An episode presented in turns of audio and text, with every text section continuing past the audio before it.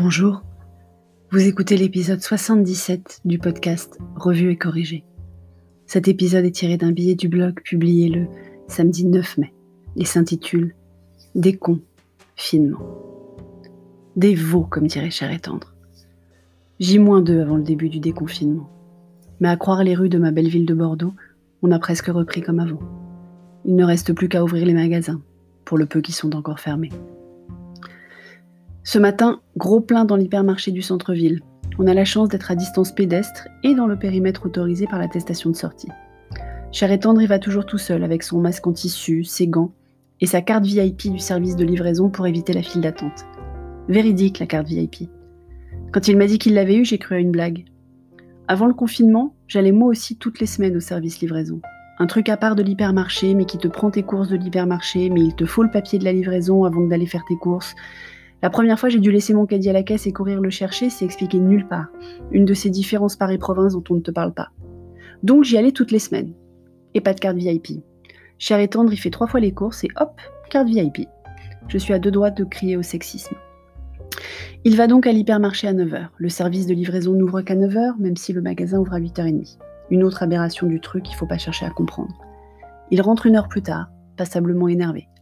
Noir de monde, sans masque ni gants pour la plupart, qui laissent leur caddie au milieu des allées, qui se bousculent autour des fruits et légumes qu'ils touchent et retouchent, et qui ne laissent absolument pas de distance de sécurité dans les files caisses. Bref, on est reparti comme en février 2020, ou en mai 2019, au vu de la température. On avait commandé des gâteaux, vous vous rappelez?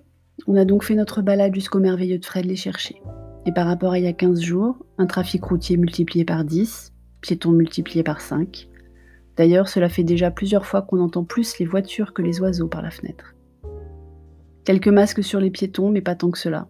On ne va pas sortir demain, et on limitera les sorties au strict nécessaire lundi. Kiné et manucure pour moi, coiffeur pour cher et tendre et petit homme. Puis on se reconfine dardard, quand on voit ce qui peut se passer avec 30 personnes en Dordogne, on va pas prendre plus de risques que nécessaire. Je vais continuer ma chronique. Puisque la vie ne va pas tellement changer après le 11 mai, je vais continuer ma chronique quotidienne, parfois doublée d'un épisode pro publié sur LinkedIn ou ailleurs et enregistré pour le podcast aussi. Bien sûr, cette chronique du confinement deviendra lundi une chronique du déconfinement. C'est un changement symbolique, comme tout ce qui concerne ce qui va se passer après le 11 mai, mais j'y tiens. Avant peut-être une chronique du confinement saison 2, qui sait? On ne sait pas, je vous le répète. Merci de m'avoir écouté si vous écoutez sur Apple, n'oubliez pas de laisser un commentaire avec vos 5 étoiles et sur toutes les plateformes de balado diffusion, abonnez-vous et partagez. À bientôt.